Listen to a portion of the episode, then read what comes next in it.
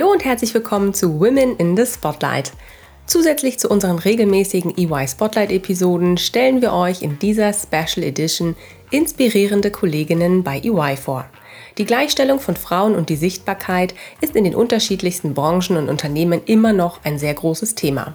Auch EY liegt es am Herzen, bestimmte Bias aufzubrechen und darüber zu sprechen, um Veränderung zu bewirken. Vielfalt lebt von den Unterschieden in Perspektiven, Erfahrungen und Charakteristiken.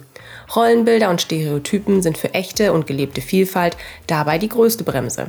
Mit Women in the Spotlight möchten wir EY-Kolleginnen mit ihren einzigartigen Geschichten eine Plattform geben. Seid dabei, wenn unsere Kolleginnen ganz persönlich werden, ihre Herausforderungen im Berufsleben schildern, aber vor allem auch Erfolgsmomente mit uns teilen. Hallo und herzlich willkommen zu einer neuen Folge unserer Reihe Women in the Spotlight. Ich freue mich, heute mal eine ganz andere Erfolgsgeschichte zu hören, denn ich spreche heute mit Michaela. Sie selber bezeichnet sich als ewiger Senior bei EY und was noch viel wichtiger ist, als glücklich. Sie beweist mit ihrem Karriereweg, aber auch mit ihrer Einstellung, dass Erfolg im Leben nicht unbedingt durch Titel oder Positionen definiert werden muss. Für ihr Glück hat sie einige Rückschläge einstecken müssen. Das Steuerberaterexamen hat sie zweimal nicht bestanden und somit war, vermeidlich auf den ersten Blick, auch der Traum von einer steilen Karriere bei EY geplatzt. Doch genau an diesen Rückschlägen konnte sie wachsen und fand das, was sie im Leben glücklich macht, ihre Work-Life-Balance.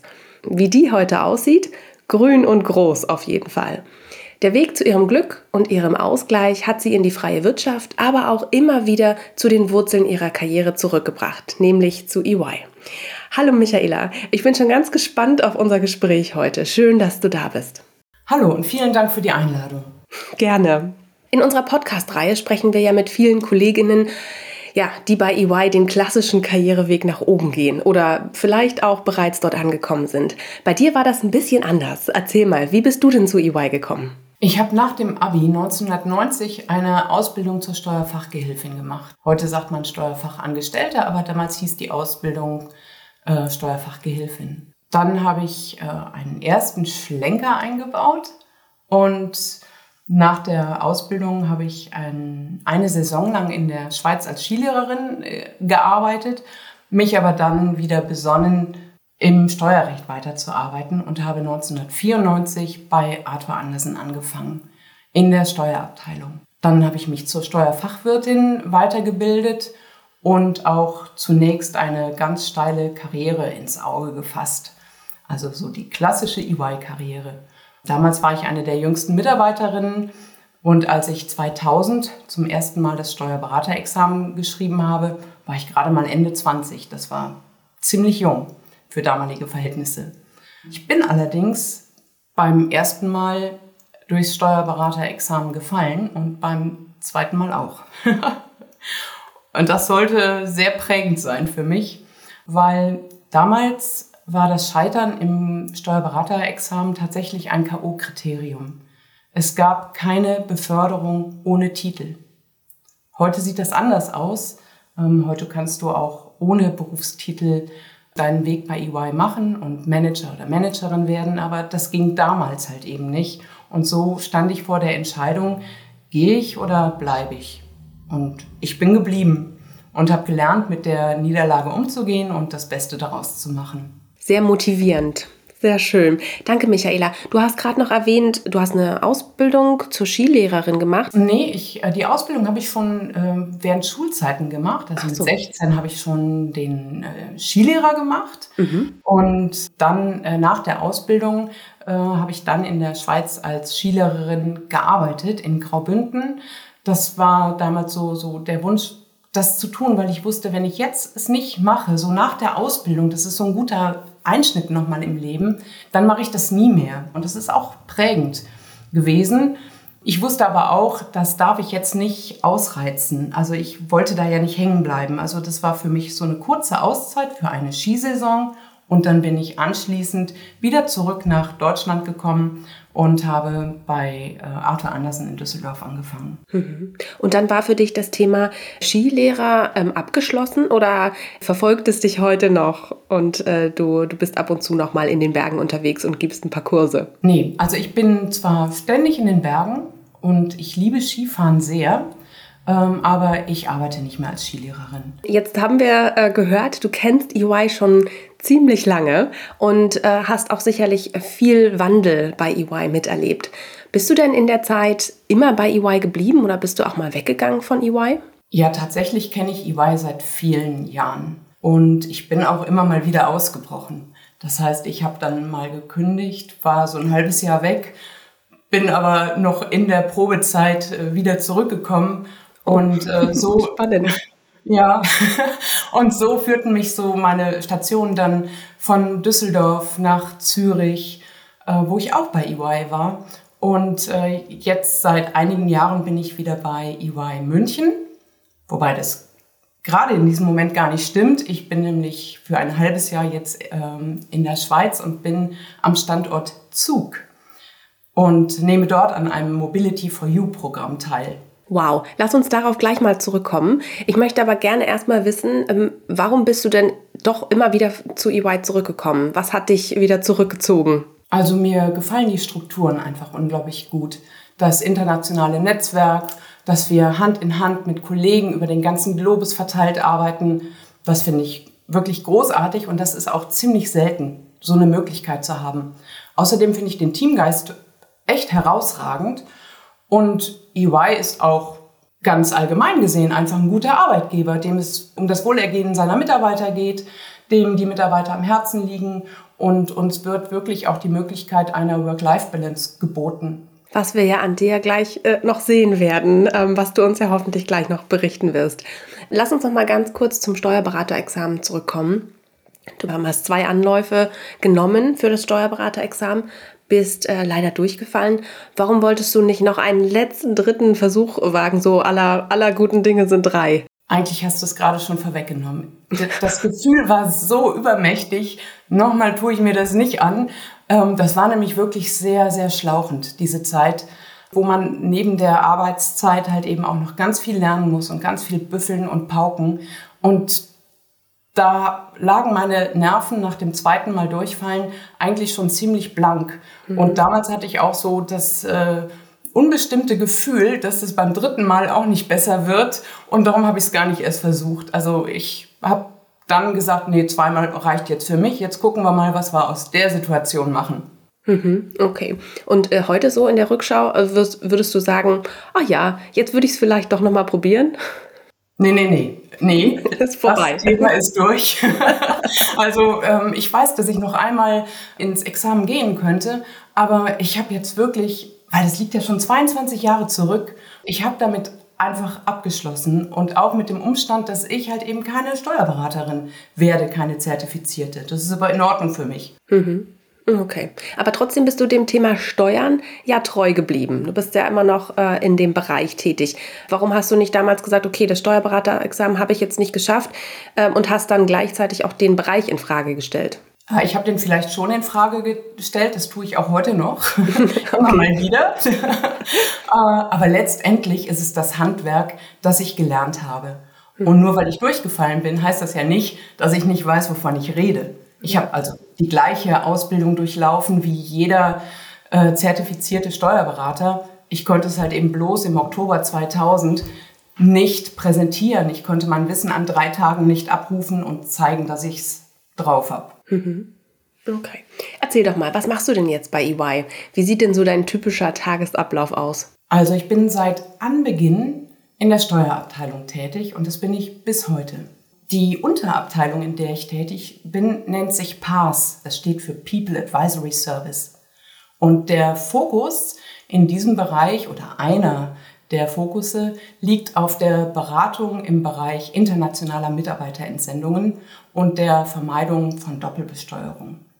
Also in unserem Team erstellen wir Steuererklärungen, haben aber auch viel Kontakt mit Steuerpflichtigen und können sie in persönlichen Gesprächen beraten.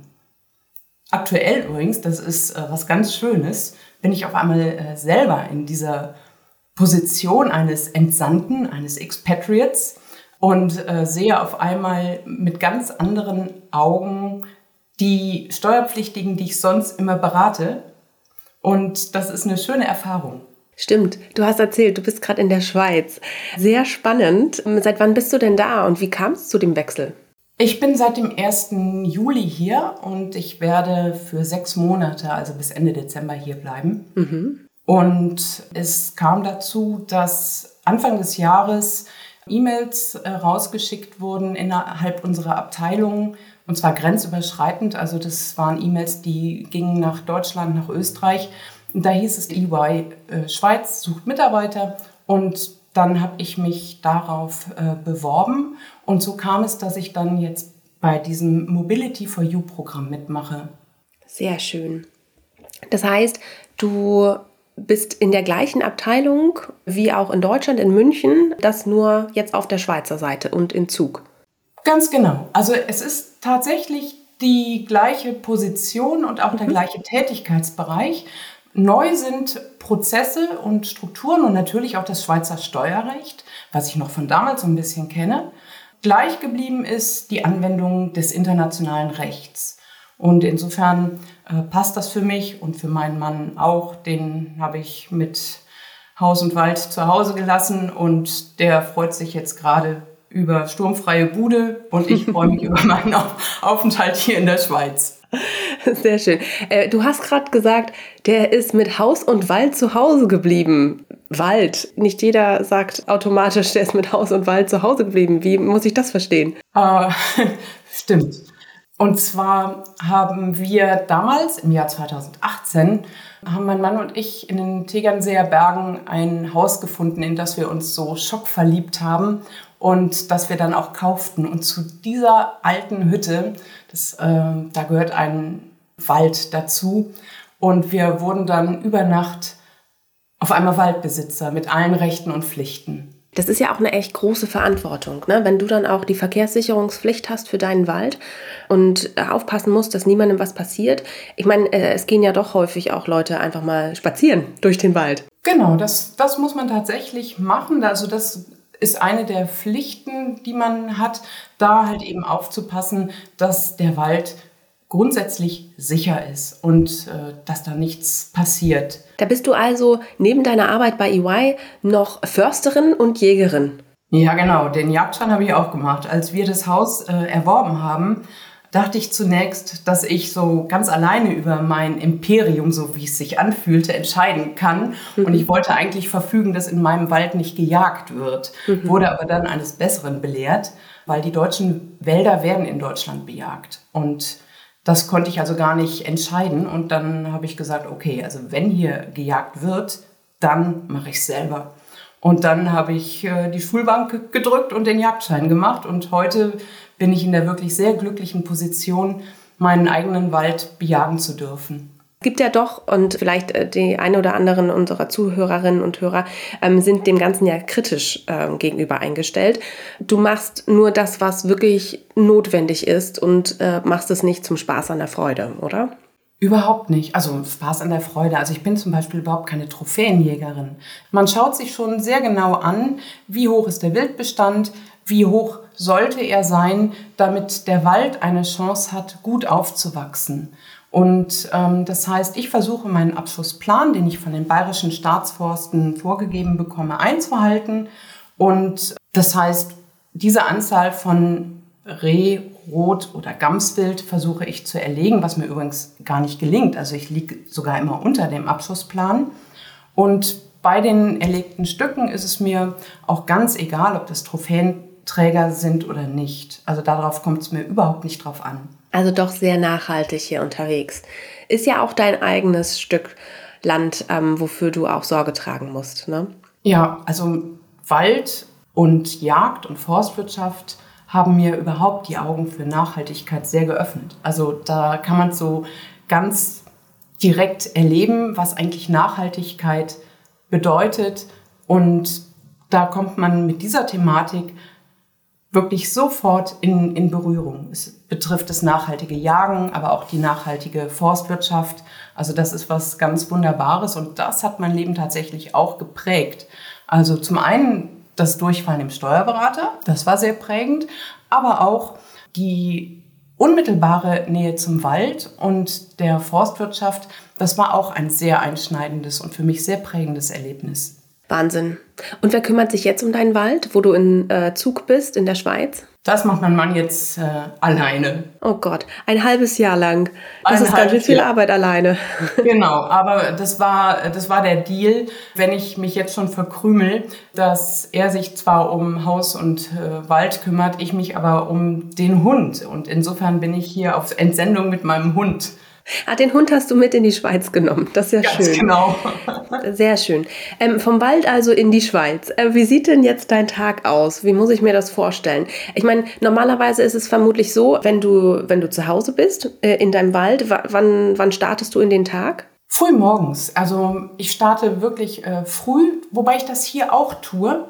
Und ihr könnt euch vorstellen, dass mein Tag gar nicht also doch, er ist in, in Teilbereichen natürlich sehr anders, weil ich jetzt hier auf einmal in einer Schweizer Kleinstadt bin und mitten in der Altstadt lebe, umringt von Menschen. Also völlig anders als zu Hause, wo sich Hase und Fuchs Gute Nacht gesagt haben. Aber so mein Alltags Arbeitsalltag ist eigentlich ziemlich ähnlich, weil ich auch hier die Möglichkeit habe, vom Homeoffice aus zu arbeiten, also gar nicht physisch im Büro sein muss, zumindest nicht an fünf Tagen in der Woche. Und so kann ich also an einigen Tagen hier äh, morgens meinen Rechner hochfahren, mich in das Netzwerk einloggen und hier meine Arbeit starten. Normalerweise, wenn du in München bist, nein, ja gut, wenn du in deinem Wald bist, dann machst du wahrscheinlich auch morgens und abends so deine Runden und kannst das äh, gut in den Tagesablauf mit einbinden, oder? Das stimmt, das läuft gut. Also weil der Wald ist wirklich direkt vor der Haustür und da kann ich morgens, mittags, abends rein. Und ähm, ich bin auch tatsächlich ein Frühaufsteher und wenn die Jagdsaison beginnt, dann beginnt mein Alltag auch tatsächlich schon mal morgens um vier, äh, so dass ich noch äh, vor Arbeitsbeginn äh, auf die Pirsch gehe. Ich würde gerne wissen, arbeitest du Vollzeit oder Teilzeit? Ich arbeite jetzt, und da ist EY wieder so flexibel, ich arbeite jetzt für dieses halbe Jahr Vollzeit. Mhm. Aber zuvor habe ich in München Teilzeit gearbeitet. Also da hatte ich eine äh, 80-Prozent-Stelle, äh, in anderen Worten eine Vier-Tage-Woche. Mhm. Das geht wahrscheinlich auch wegen dem Wald auch gar nicht anders, oder war das deine eigene Entscheidung? Das war meine eigene Entscheidung, weil äh, eben auch diese Vier-Tage-Woche tatsächlich massiv dazu beigetragen hat, dass ich mich sehr wohl fühle und auch Zeit für viele andere äh, Dinge habe, äh, neben äh, der Steuerberatung. Jetzt bist du in, in der Schweiz. Warst du schon öfter mal im Ausland unterwegs mit EY? Also das ist jetzt schon eine äh, ganz tolle Ausnahme mit der Schweiz. Und in den ganzen vielen Jahren, die ich ja schon an Bord bin, äh, war ich bislang erst einmal davor im Ausland. Das war allerdings auch spektakulär gut, weil ich dort äh, die Möglichkeit hatte, nach Buenos Aires zu gehen. Da war ich also in Argentinien für ein paar Monate und habe dort als Coach gearbeitet. Das heißt, ich habe junge Kollegen ja trainiert, den Steuerrecht beigebracht und das war auch eine wirklich sehr, sehr schöne Zeit. Wow, spannend. Und hast du, wenn du in München äh, arbeitest, hast du dort auch ein Team, das du leitest oder bist du Teil eines Teams? Ja, Teil eines Teams bin ich. Also ich leite kein Team im klassischen Sinne von leiten. Also das sieht meine Position als Senior so nicht vor, wobei mhm. ich von der Meinung bin, dass eigentlich jeder Menschen anleiten kann und auch leiten kann. Aber grundsätzlich würde es nicht die klassische Definition von Leiten bestätigen, das, was ich tue. Also ich stehe meinen Kollegen mit Rat und Tat immer zur Seite und ich denke, ich bin auch ein guter Teamplayer. Wobei das eine mhm. Selbsteinschätzung ist. ähm, fragen wir doch mal dein Team. Nein. Dazu haben wir jetzt leider äh, keine Möglichkeit. Aber ähm, ich kann mir vorstellen, du bist ja jetzt schon etwas länger dabei und du bist äh, Senior, dass doch äh, ja, deine Vorgesetzten etwas jünger sind als du, oder? Ja, das ist richtig. Und ähm, ich habe ganz viele äh, Vorgesetzte, die jünger sind als ich. Da habe ich aber auch äh, gar, keinen, gar keinen Schmerz mit. Also ich bin nicht wehmütig, dass ich so ein ewiger Senior bin. Ich weiß schon, dass ich locker mittlerweile hätte Partnerin sein können. Aber das wäre ja schrecklich, äh, wenn ich da täglich hadern würde. Und ich wäre vermutlich dauertraurig, wenn ich mir das immer vor Augen halten würde. Und das tue ich nicht. Also ich bin mit meiner Position und meiner Rolle wirklich sehr zufrieden und völlig damit einverstanden, ähm, dass ich äh, junge äh, Kollegen habe, die Manager sind und mir vorgesetzt. Sehr schön. Das klingt doch toll. Ähm, das klingt aber auch trotzdem nach ganz viel Spaß und äh, nach einem guten Teamzusammenhalt. Und auch danach, dass du auch sehr gut ins Team ja, integriert bist. Sehr schön. Mich würde noch interessieren, Gibt es denn oder gab es Menschen, die für dich ein Vorbild sind oder waren auf deinem Weg bis, ähm, ja, bis heute, ähm, die dich auch vielleicht inspiriert haben? Also ich kann dir jetzt keinen konkreten Menschen benennen, der mich inspiriert hätte, aber sehr prägend in meinem Leben sind bis heute Familie und Freunde, also mein wirklich ganz direktes Umfeld. Unsere Zuhörerinnen und Hörer ne, sind ja ganz gespannt. Sie wissen, bei Women in the Spotlight geben wir natürlich auch Tipps mit an die Hand äh, für junge Talente, die am Anfang ihrer Karriere stehen oder vielleicht auch äh, Talente, die ja an dem gleichen Punkt wie du äh, damals standen. Was wäre denn so dein Tipp oder hast du ein oder zwei Tipps für uns, die du mit an die Hand geben möchtest? Ja, na klar. also bei EY kann man ganz bestimmt eine 1A-Karriere hinlegen. Aber man kann halt eben auch ohne Titel und ohne steile Karriere bei EY sehr glücklich werden. Und das finde ich ist ganz wichtig, dass man sowas einfach im Hinterkopf hält. Ähm, man soll seine Ziele verfolgen mit Herzblut und so weiter, gar keine Frage. Aber man soll sich auch nicht entmutigen lassen, wenn man auf einmal einen Rückschlag äh, einstecken muss. Also gerade das Scheitern im Steuerberaterexamen, das passiert immer mal wieder. Das ist aber kein Weltuntergang. Das habe ich auch gelernt. Ich dachte zunächst, es wäre ein Weltuntergang, aber es ist keiner. Und man kann es als Chance begreifen, notgedrungen einen anderen Weg gehen zu müssen. Aber das Leben ist trotzdem auch jenseits der beruflichen Karriere wunderschön und hat ganz viele Möglichkeiten, sich zu entwickeln und ein glücklicher Mensch zu werden. Du bist ein tolles Vorbild ähm, für alle unsere Kolleginnen und Kollegen hier bei EY.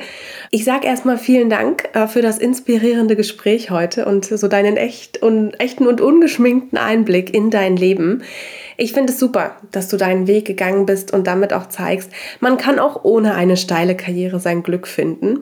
Ich wünsche dir alles, alles Gute und eine tolle Zeit natürlich mit deinem Hund in der Schweiz und hoffe, dass du dann auch äh, am Ende des Jahres wieder gut zurückkommst und ja, wieder äh, dein Wald genauso äh, wohlbehalten äh, noch dasteht, wie du ihn verlassen hast. Ganz herzlich Dank. Hat viel Spaß gemacht. Mach's gut, bis dahin. Bis dahin. Das war die neueste Folge von EY Spotlight. Vielen Dank, dass du zugehört hast. Du möchtest noch mehr über die EY-Welt erfahren und spannende Geschichten unserer EY-Kolleginnen und Kollegen lesen? Dann schau mal auf unserem Karriereblog vorbei und hole dir wertvolle Insights. Den Link dazu findest du in den Show Notes. Bis zur nächsten Folge von EY Spotlight.